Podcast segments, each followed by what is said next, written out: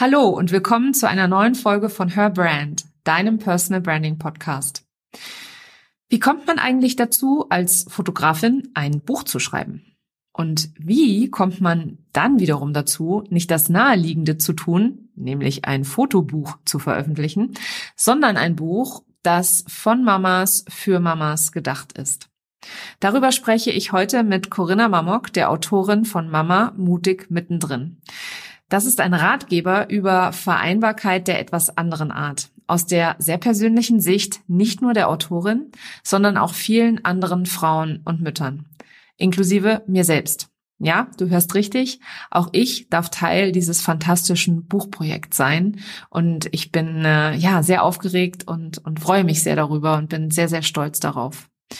Ich bin auch sehr stolz auf die heutige Episode, denn sie handelt von einer fantastischen Frau, die einfach alleine losgezogen ist, um Antworten zu finden. Und das, obwohl sie vorher nie mehr als 150 Kilometer alleine weg von ihrem Heimatort gewesen ist. Schön, dass du da bist und los geht's. Herzlich willkommen zu Her Brand, deinem Personal Branding Podcast. Ich bin Nicole und ich liebe das Marketing, insbesondere Personal Branding. In diesem Podcast zeige ich dir meine Tipps, Tricks und Shortcuts zu deiner erfolgreichen Personal Brand und wie du mit einem bestehenden und erfolgreichen Offline-Business auch online durchstartest. Und jetzt viel Spaß mit dieser Episode.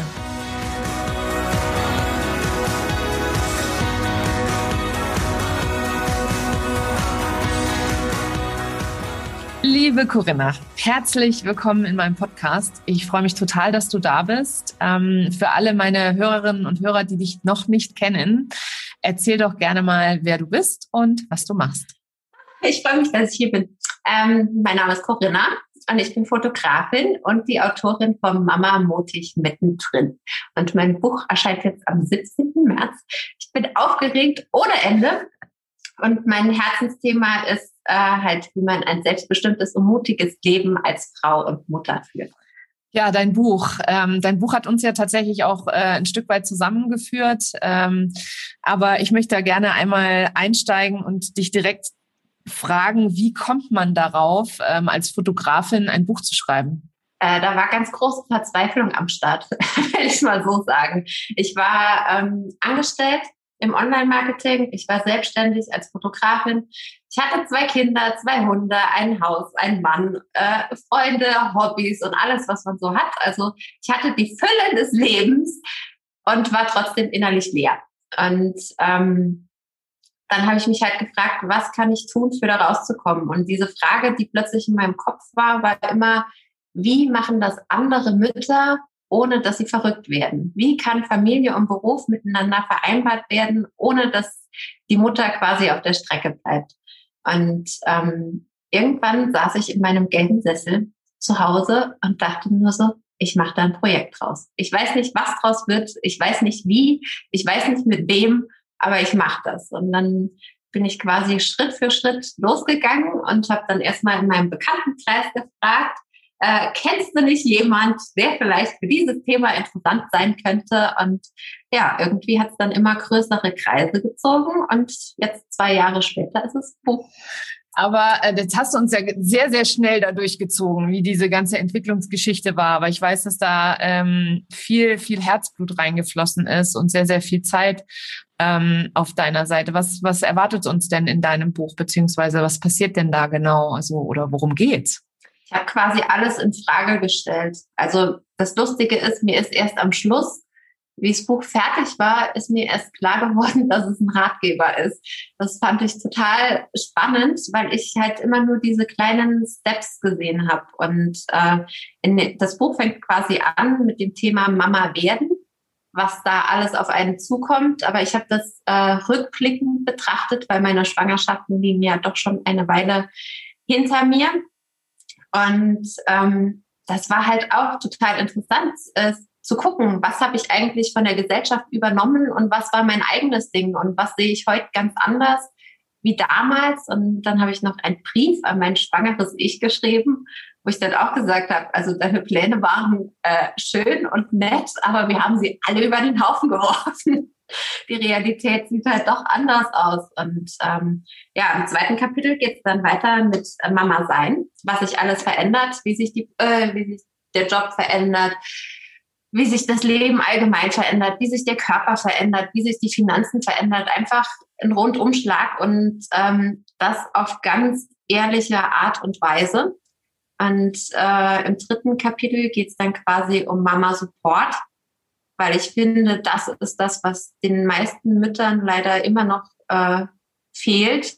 Gerade äh, Corona hat es uns jetzt so schön um die Ohren geworfen, aber selbst wenn man halt dieses Dorf halt hatte, aber da gibt es halt Möglichkeiten, ähm, werden halt aufgezeigt, wie man sich halt dieses Dorf aufbauen kann, wie man sich, wie man quasi ähm, seine persönliche Mama-Freundin finden kann, mit der man sich austauschen kann, aber halt auch in Richtung Empowerment, was es da für Möglichkeiten gibt.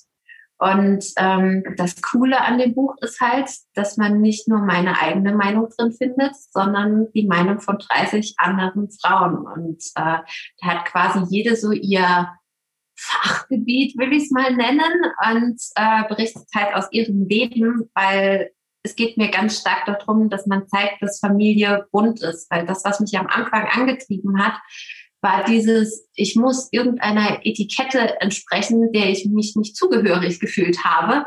Und ähm, dieses Buch ist quasi der Beweis an mich selbst, dass es nicht diesen einen Weg gibt, sondern immer nur meinen eigenen. Und ich habe bei jeder Frau, die ich interviewt habe zu ihrem Thema, habe ich halt immer so ein Puzzlestück mitgenommen und am Ende des Buchs habe ich dann gemerkt, ich bin noch mal ganz. Also ich hatte mich so verloren und diese zwei Jahre, wo ich recherchiert habe und ich habe mit insgesamt über 50 Frauen über das Thema gesprochen und am Schluss sind jetzt 30 im Buch, aber es war halt so unglaublich wertvoll, einfach zuzuhören.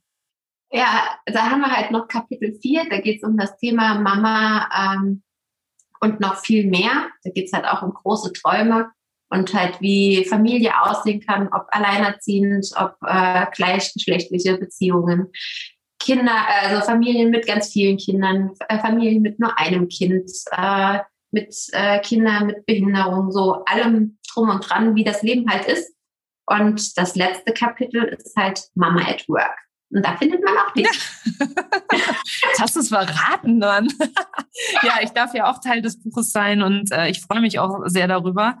Ähm, es war nämlich eine, ein sehr schönes, also ich weiß noch, als du, du bist ja zu uns gekommen hier nach Hannover und ähm, ich habe das als äh, einfach wahnsinnig schön in Erinnerung, wie du äh, mich hier begleitet hast einen Tag lang und wie wir auch ähm, das Gespräch aufgezeichnet haben, ähm, beziehungsweise ein Gespräch aufgezeichnet haben und du mich interviewt hast. Und es war für mich nochmal äh, total schön, das äh, Revue passieren zu lassen, auch das ganze Thema, weil ich finde halt, wir hetzen immer so sehr durch unseren Alltag und durch unser Leben und plötzlich sind die Kinder groß und man denkt gar nicht mehr an die Anf über die Anfänge nach. Von dem her war das auch für mich nochmal, also so auf der anderen Seite der Frau, die du interviewst, interessant, ähm, zurückzugehen und zu gucken, wie war das eigentlich bei uns, ne? Und wie ist das jetzt heute? Und äh, es war nochmal schön, eine schöne Zeitreise sozusagen, ja. Ich möchte aber ganz gerne mal von dir wissen, wieso Mama mutig mittendrin? Also warum der Titel oder wie kam es zu dem Titel? Der Titel ist tatsächlich in Zusammenarbeit mit dem Verlag entstanden, aber es ist halt der Mut, der Mut, der mich angetrieben hat und äh, ich habe festgestellt, ich war so ein Angsthase. Ich bin immer noch der totale Angsthase. Aber ich bin ein Angsthase, der auch ganz viel Mut hat. Und äh, dieser, ich habe festgestellt, dass das Leben, wenn man mutig ist, einfach ganz anders ist. Also es ist viel bunter und dieses aus der Komfortzone rausgehen und spüren, dass man nicht stirbt bei den Dingen, vor denen man so viel Angst hatte. Das ist halt einfach total krass, wenn du dir vorstellst, bevor ich diese dieses Buch angefangen habe, ich habe mich nie weiter wie 150 Kilometer von meinem Zuhause entfernt, alleine. Krass. Wenn ich mich, wenn ich mich von meinem Zuhause entfernt habe, dann war entweder die Familie dabei oder es waren Freunde dabei oder es war irgendwas Berufliches, aber ich war noch nie allein vorher unterwegs. Und plötzlich hatte ich diesen riesengroßen Traum. Also noch nicht, dass es ein Buch wird, aber ich wollte was wissen. Und äh, dann meine erste Reise ging in die Schweiz auch noch gleich das Land verlassen. ja, ja, nach St. Moritz. Das heißt, Deutschland raus, durch Frankreich, durch die Schweiz. Es war, war die absolute Horrorstrecke. Ich hatte so Angst, dass mein Auto entweder in Frankreich liegen bleibt und ich spreche wirklich kein Wort Französisch, obwohl ich direkt an der Grenze wohne. Das ist schon peinlich. Aber das war so eine meiner Befürchtungen. Dann äh, in der Schweiz den Pass hochfahren und nochmal runterfahren. Da habe ich auch gedacht, okay, ich werde einfach sterben. Aber ich bin angekommen, habe das erste Interview gemacht und habe dann gedacht, so, okay, was soll mir noch passieren? Jetzt komme ich auch wieder nach Hause. Dann hatte ich irgendwie so diesen, diesen Rückenwind. Ja, und bei der Rückfahrt ist so alles passiert, was in meinem Kopf unter Horrorvorstellungen verbucht ist. Auf dem Pass, es lag einfach Unmengen an Schnee und es war nebelig dazu. Also es war einfach, um mich rum war nur noch weiß. Ich kam mir vor wie bei Harry Potter, wo, wo er quasi fast tot ist und um ihn nur noch alles weiß ist. Und dann dachte ich nur so, stehen bleiben ist keine Option was mache ich jetzt? Und dann habe ich auf mein Navi geguckt und dann ging das, habe ich dann gesehen, wo es dann um die Kurve ging und dann habe ich mich daran orientiert und bin dann so den Pass irgendwie nochmal runtergefahren. Ich war schweißgebadet. Dann ging es durch Frankreich, dann kam äh, ein Gewitter und es hat geschüttet ohne Ende. Und plötzlich ist vor mir ein Auto in Flammen aufgegangen und ich dachte nur so, Universum, soll das jetzt Witz sein? und war leicht verzweifelt aber auch das habe ich überstanden. Und wie ich dann zu Hause war, musste ich erstmal durchatmen. Und dann war aber, ich war plötzlich so stolz, dass ich so mutig war. Und dann bin ich halt immer mutiger geworden, von Schritt zu Schritt zu Schritt. Und bei dir habe ich ja auch das erste Mal Couchsurfing gemacht. Das lag auch so dermaßen weit unter, äh, außerhalb meiner Komfortzone. Du hast es überlebt. ich habe es überlebt und es war auch total cool. Und ich habe mich so gefreut. Und das ist halt dieses, ja, dieses Learning aus diesem Buch, dass sich mutig sein einfach lohnt. Selbst wenn man ein Nein kassiert, selbst wenn es sich mal doof anfühlt, aber im Endeffekt lohnt sich. Ja, Mut ist ja nicht die Abwesenheit von Angst, ne? Ja, wenn man es trotzdem tut. Genau. Von dem her äh, unglaublich, was du da in den zwei Jahren auch für eine Persönlichkeitsentwicklung durchgemacht hast, oder? Also wenn du jetzt mal selber zurückblickst, die Corinna vor zwei Jahren und die Corinna heute, das ist nicht mehr, definitiv nicht mehr dieselbe Person. Ich, ich habe mich so abhängig von allen Leuten gefühlt und ich habe mich so klein gefühlt und ich hatte das, hatte immer das Gefühl, ich kann nur in meinem Mini-Kosmos halt existieren. Und plötzlich habe ich festgestellt, ich bin eine eigenständige Person. Wenn ich Ideen habe, kann ich sie umsetzen. Ich bin in der Lage, andere um Hilfe zu bitten. Wenn ich was erreichen will, schaffe ich das auch wenn ich Angst habe, kann ich trotzdem weitergehen. Und das ist halt, das ist halt irre. Also was ich in diesen zwei Jahren gelernt habe, das ist keine Ahnung, als wäre ich im Raumschiff in Lichtgeschwindigkeit irgendwo äh, vorbeigedüst. Mega gut, richtig gut. Ja, und da sind wir auch gleich, also ich meine, bei uns, bei mir im Podcast ähm, geht es ja auch immer um die Marke, ne, der Frau, die Frau hinter der Marke sozusagen, also her Brand. Und mich würde jetzt einmal kurz interessieren, wie du das für dich selber umsetzt, also deine eigene Personenmarke von der Fotografin hin zur Buchautorin, die du jetzt bist. Was ist mit der Fotografin passiert? Ist die noch da? klar ist die Fotografin noch da, die wird auch nie weggehen, weil das ist, äh, ich bin ein kleiner Erinnerungsjunkie und ich erzähle Geschichten in Form von Text und Bild. Und das ist, gehört einfach ähm, zu mir dazu. Ich habe am Anfang habe ich gedacht, ich krieg das alles nicht unter einen Hut. Wie soll die Fotografie mit dem Bücherschreiben zusammenpassen und dann mit der Persönlichkeitsentwicklung? Was, was soll das? Und mein riesengroßes Interesse äh, an Menschen. Und jetzt habe ich einfach festgestellt, ich erzähle Geschichten. Es ist völlig egal, in welcher Form ich das tue. Mein Thema ist es, Geschichten zu erzählen. Und mein Thema ist es auch, die Beziehungen und, äh, also zwischen den Menschen. Das ist das, was mich interessiert und das ist was, äh, das, was mich antreibt. Und äh, wie mir das dann irgendwann so richtig bewusst geworden ist, war das auch kein Thema mehr, das ich zusammenfüge, weil es geht ja ums Geschichten erzählen. Und es ist nicht dieser eine Bestandteil. Ich bin halt mehr als das. Und sich das zu erlauben, weil am Anfang als Fotografin, also erstens habe ich mich total klein gefühlt, so als einer von vielen, kannte meinen eigenen Wert nicht, habe dann immer nur gedacht, ach, das, was die anderen machen, ist ja viel besser als das, was du machst. Und ähm, dieses Projekt, da habe ich mich das erste Mal so voll und ganz auf mich konzentriert. Ich habe vorher keine Interviews geführt, ich habe nicht äh, Literatur oder Germanistik studiert, es ging ja um nichts. Es war ja so mein eigenes Ding. Und äh, ich durfte halt in diesen zwei Jahren unglaublich viel lernen. Und ich habe auch unglaublich viele Fehler gemacht und habe mich halt ausprobiert. Aber dadurch, dass es halt um nichts ging, war halt diese gewisse Leichtigkeit am Start. Und das hat sich halt so in allem wiedergespiegelt. Ich habe in der Fotografie ganz viel ausprobiert, von, auch von meiner Positionierung her. Und jetzt gibt's so, ähm, ich dachte am Anfang auch, ich müsste irgendwie jedem gefallen. Und das hat aufgehört. Also ich krieg langsam Ecken und Kanten. Dadurch kassiere ich auch äh, mehr Neins wie vorher.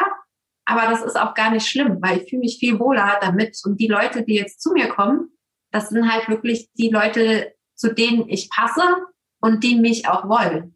Und das war ein guter Lernprozess. Total schön, total gut, wie du das zusammenfasst und dieses, ähm, also dieses, man muss ja nicht, nicht jedem gefallen, weil ich sage immer so ger ja gerne, äh, wer versucht allen zu gefallen, gefällt meist niemandem, weil man halt eben keine Ecken und Kanten hat und jemand, der eben allglatt ist, da bleibt auch keiner dran hängen und äh, deswegen finde ich das umso schöner, dass du da so reingewachsen bist in deine in deine eigene Rolle, in deine eigene Person, weil du hast ja auch, was deine Social Media Kanäle angeht, angefangen als, was war es, Fotografie Mamuk, oder? Ja, Fotografie Corinna Mamuk, ja.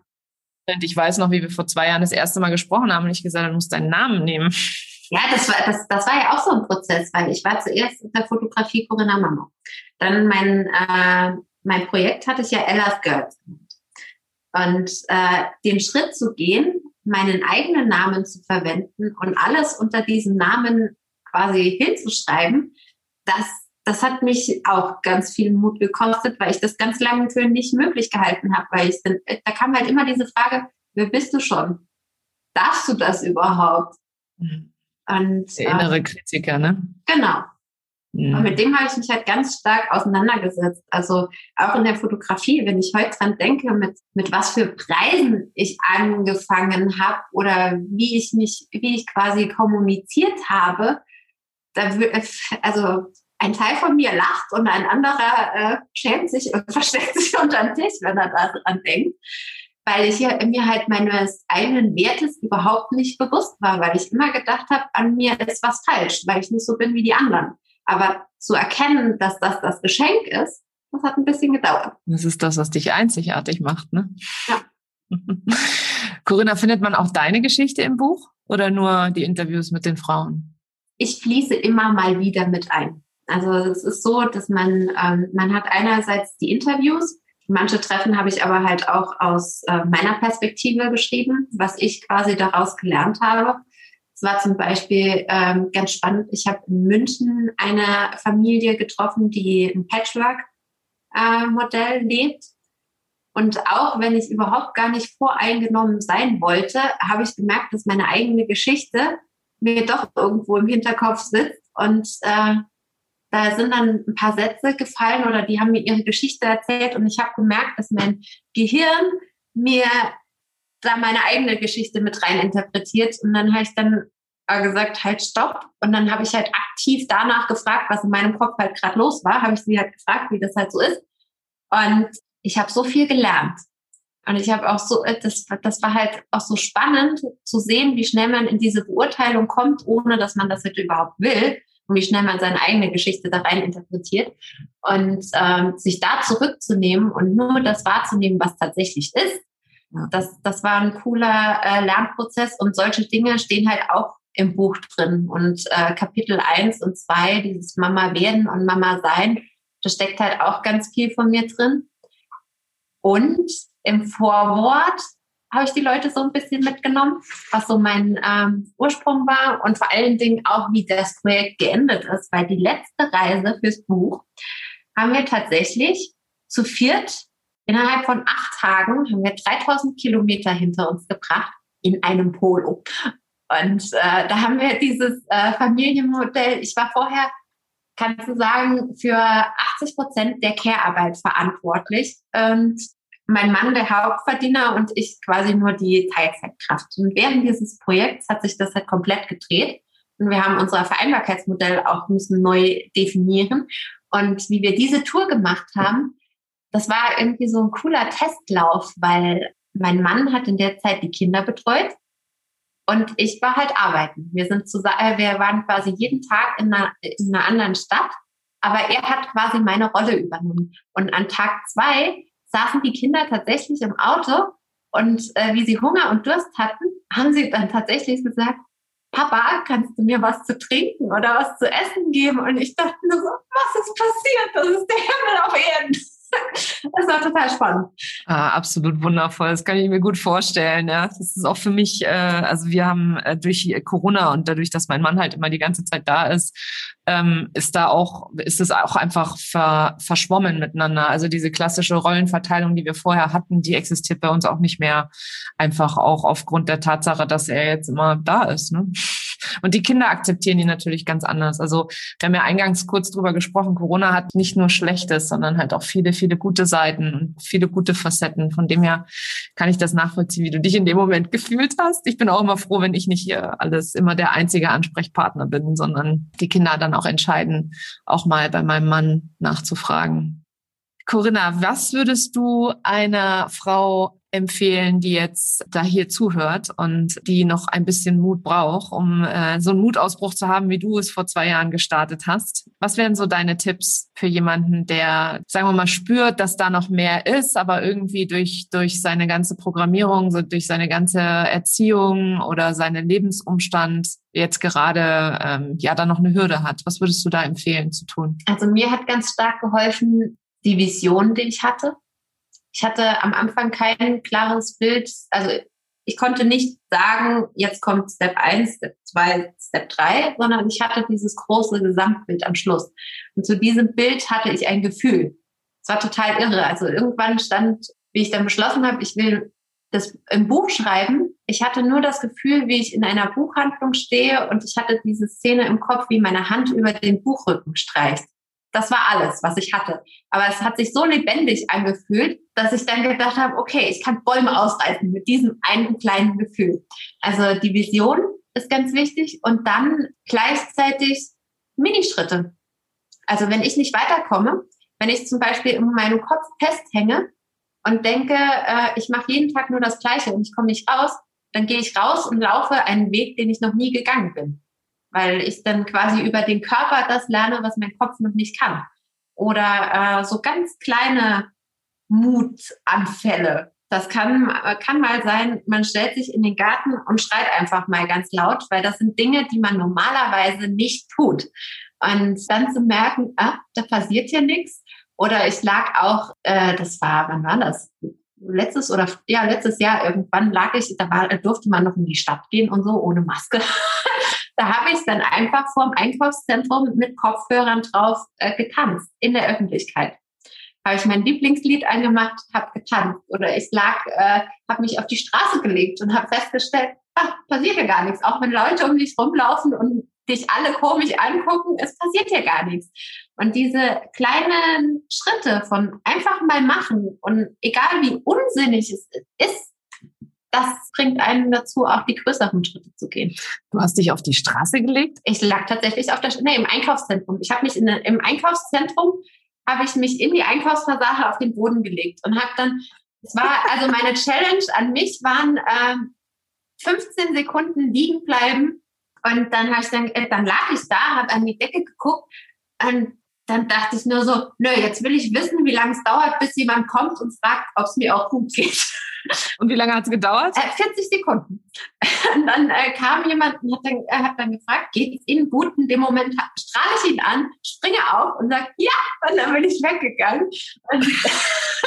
Das, also der Mann, der Blick von diesem Mann, das war äh, gigantisch, aber das sind halt diese kleinen Dinge. Oder äh, für mich war es auch schon jemanden nach der Uhrzeit zu fragen. Oder dann habe ich auch jemanden nach zwei Euro gefragt.